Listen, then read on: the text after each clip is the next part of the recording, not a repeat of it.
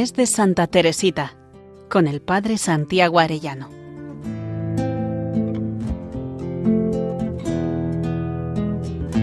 En el nombre del Padre, del Hijo y del Espíritu Santo. Amén. Día decimoquinto del mes de Santa Teresita, preparándonos para el acto de ofrenda al amor misericordioso. Teresita es maestra en transfigurar la debilidad. En este día vamos a dedicarlo a conocer un poco más a una de las hermanas de Santa Teresita, Leonia, y de qué manera supo ser su maestra en esta alma débil. Leonia es considerada como la hermana más difícil de Santa Teresita. Desde su nacimiento había presentado problemas de salud. Su carácter era rebelde. De todas sus hermanas fue la que tuvo mayores dificultades y la que estuvo menos dotada en todos los aspectos, tanto físicamente como intelectualmente. Las causas que pueden deberse a las dificultades que tuvo que atravesar se deben principalmente a sus enfermedades crónicas y a la situación familiar que le tocó vivir en cuanto a la relación con sus hermanas. Por un lado estaban su hermana María y Paulina, mucho mayores que ellas, que ella, y después sus hermanas Celina y Teresa.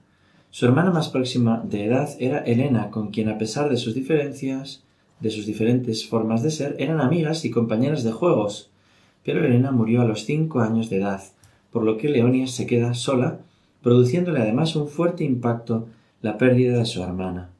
Pese a la rebeldía de Leonia, sus padres tuvieron siempre la esperanza de que era una buena niña, y por eso confían su educación a una de las hermanas de Celina, que era de Celia, que era hermana en la visitación, que le ayudó a este respecto.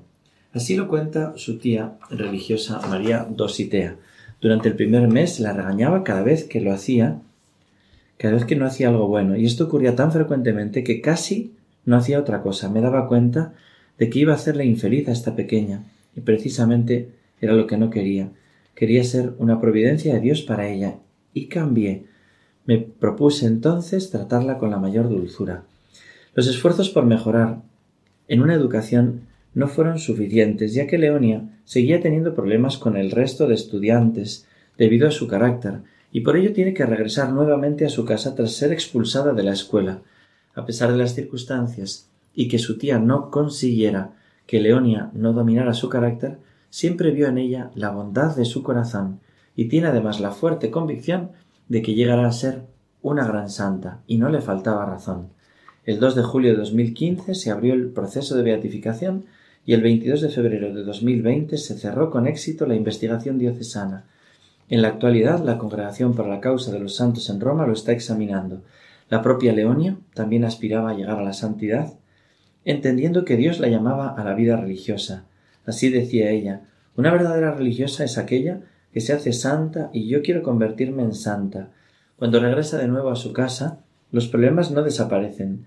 Se descubre que una de las sirvientas había estado maltratando a Leonia, la dominaba por completo y la tenía verdadero pánico. Leonia, cuando se refería a ella, la llamaba verdugo y finalmente acabó perdonándola. Su hermana María se dio cuenta de esta situación y tras comunicárselo a su madre, fue despedida y el comportamiento de Leonia empezó a mejorar. Esta situación salió a la luz tras el fallecimiento de su tía María Dositea. Celia estaba convencida de que su hermana había intercedido por ella desde el cielo.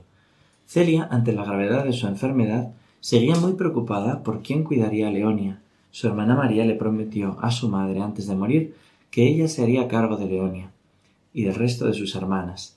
Así ha podido comprobarse posteriormente en las cartas que María le escribía a su hermana Leonia, estando ella de religiosa en la visitación.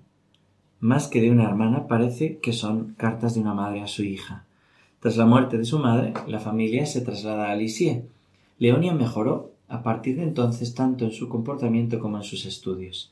Leonia, al igual que el resto de sus hermanas, también dedicó su vida a Dios, aunque no fue un camino fácil.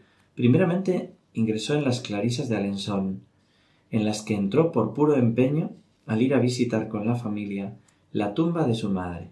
Su salida se debió a que su salud no pudo aguantar las durezas de la regla.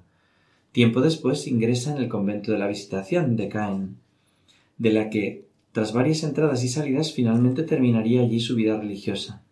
Así lo profetizó Santa Teresita a su hermana María, que después de su muerte su hermana acabaría en ese convento, llevando su nombre y el de San Francisco de Sales, Y realmente ocurrió así. Leonia acabó en el convento de la Visitación de Caen, donde profesó el 2 de julio de 1900, tomando por nombre religioso Sor Francisca Teresa. Durante todas sus dificultades con la vida religiosa y la inestable salud de su padre, Teresa escribía a Leonia y le aconsejaba, le enseñaba su caminito y también el sentido del sufrimiento. Le escribía diciéndole Te aseguro que Dios es mucho mejor de lo que piensas. Él se conforma con una mirada, con un suspiro de amor.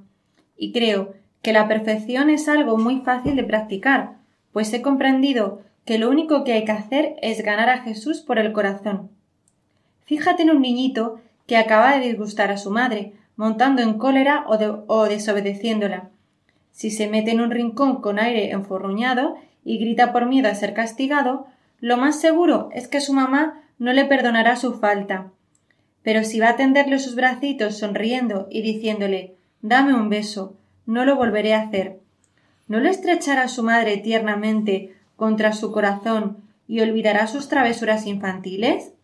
Sin embargo, ella sabe muy bien que su pequeño volverá a las andadas en la primera ocasión, pero no importa. Si vuelve a ganarla otra vez por el corazón, nunca será castigado. Sepamos, pues, hacer prisionero a este Dios que se hace mendigo de nuestro amor. Al decirnos que un solo cabello puede obrar este, este prodigio, nos está mostrando que los más pequeños actos hechos por amor cautivan su corazón es tan hermoso ayudar a Jesús con nuestros pequeños sacrificios, ayudarle a salvar las almas que Él rescató al precio de su sangre y que sólo espera nuestra ayuda para no caer en el abismo. Años atrás Teresa le escribía a Leonia en otra de sus cartas en la Navidad de 1893. Querida hermanita, no dejes de rezar por mí durante el mes del Niño Jesús. Pídele que yo sea siempre pequeña, muy pequeña. Yo le haré para ti la misma súplica, pues conozco tus deseos y sé que tu virtud preferida es la humildad. Antes de morir, Teresita se despidió por escrito de Leonia con una de las últimas cartas que escribió y le decía Querida Leonia, si quieres ser santa, a ti te resultará muy fácil, pues en lo más hondo de tu corazón el mundo no es nada para ti. Que aun entregándote con entusiasmo a las obras exteriores, tu único objetivo sea agradar a Jesús y unirte más íntimamente a Él. Quieres que en el cielo ruegue por ti el Sagrado Corazón. Puedes estar segura de que no me olvidaré de darle tus encargos y de pedirle encarecidamente todo lo que necesites para llegar a ser una gran santa. En los últimos años de su vida, Leonia escribía a sus hermanas sobre lo que había aprendido de la infancia espiritual. El camino de la infancia espiritual es el camino más corto y seguro a la perfección e incluso a la santidad de mi vocación. Con esto en mente, decido dejar de sentirme desanimada e insistir en mis faltas, como lo he hecho hasta ahora, porque en el fondo es una señal de orgullo. Después de la muerte de Teresita, Leonia experimentó el cuidado de su hermana, de su hermana pequeña desde el cielo. Dice, asistía yo a Maitines con tristeza y disgusto en el alma, y bajo el peso de esta depresión penosa. Recitaba muy perezosamente el oficio divino. De, repente, más rápida que un relámpago, una forma luminosa apareció sobre nuestro libro de las horas. Quedé enteramente deslumbrada sin experimentar miedo alguno. Solo un instante después me di perfecta cuenta de que era una mano lo que había visto. Me dije enseguida mi ángel no tiene manos. No puede ser más que mi hermanita Teresa. Sea lo que fuere, Creo firmemente que fue ella, en efecto, porque me sentí perfectamente consolada. Una deliciosa paz inundaba mi alma. Hace dos o tres meses, dirigiéndome a Teresa para que me librase de un escrúpulo, abrí un ejemplar del libro de la imitación de Cristo que le había pertenecido. Percibí entonces solamente durante un instante un olor muy penetrante de incienso y estimé que era su respuesta a mi oración. Pidamos pues al Señor que no nos desanimemos en nuestras debilidades, sino que sepamos aprovecharlas por la confianza y la ofrenda.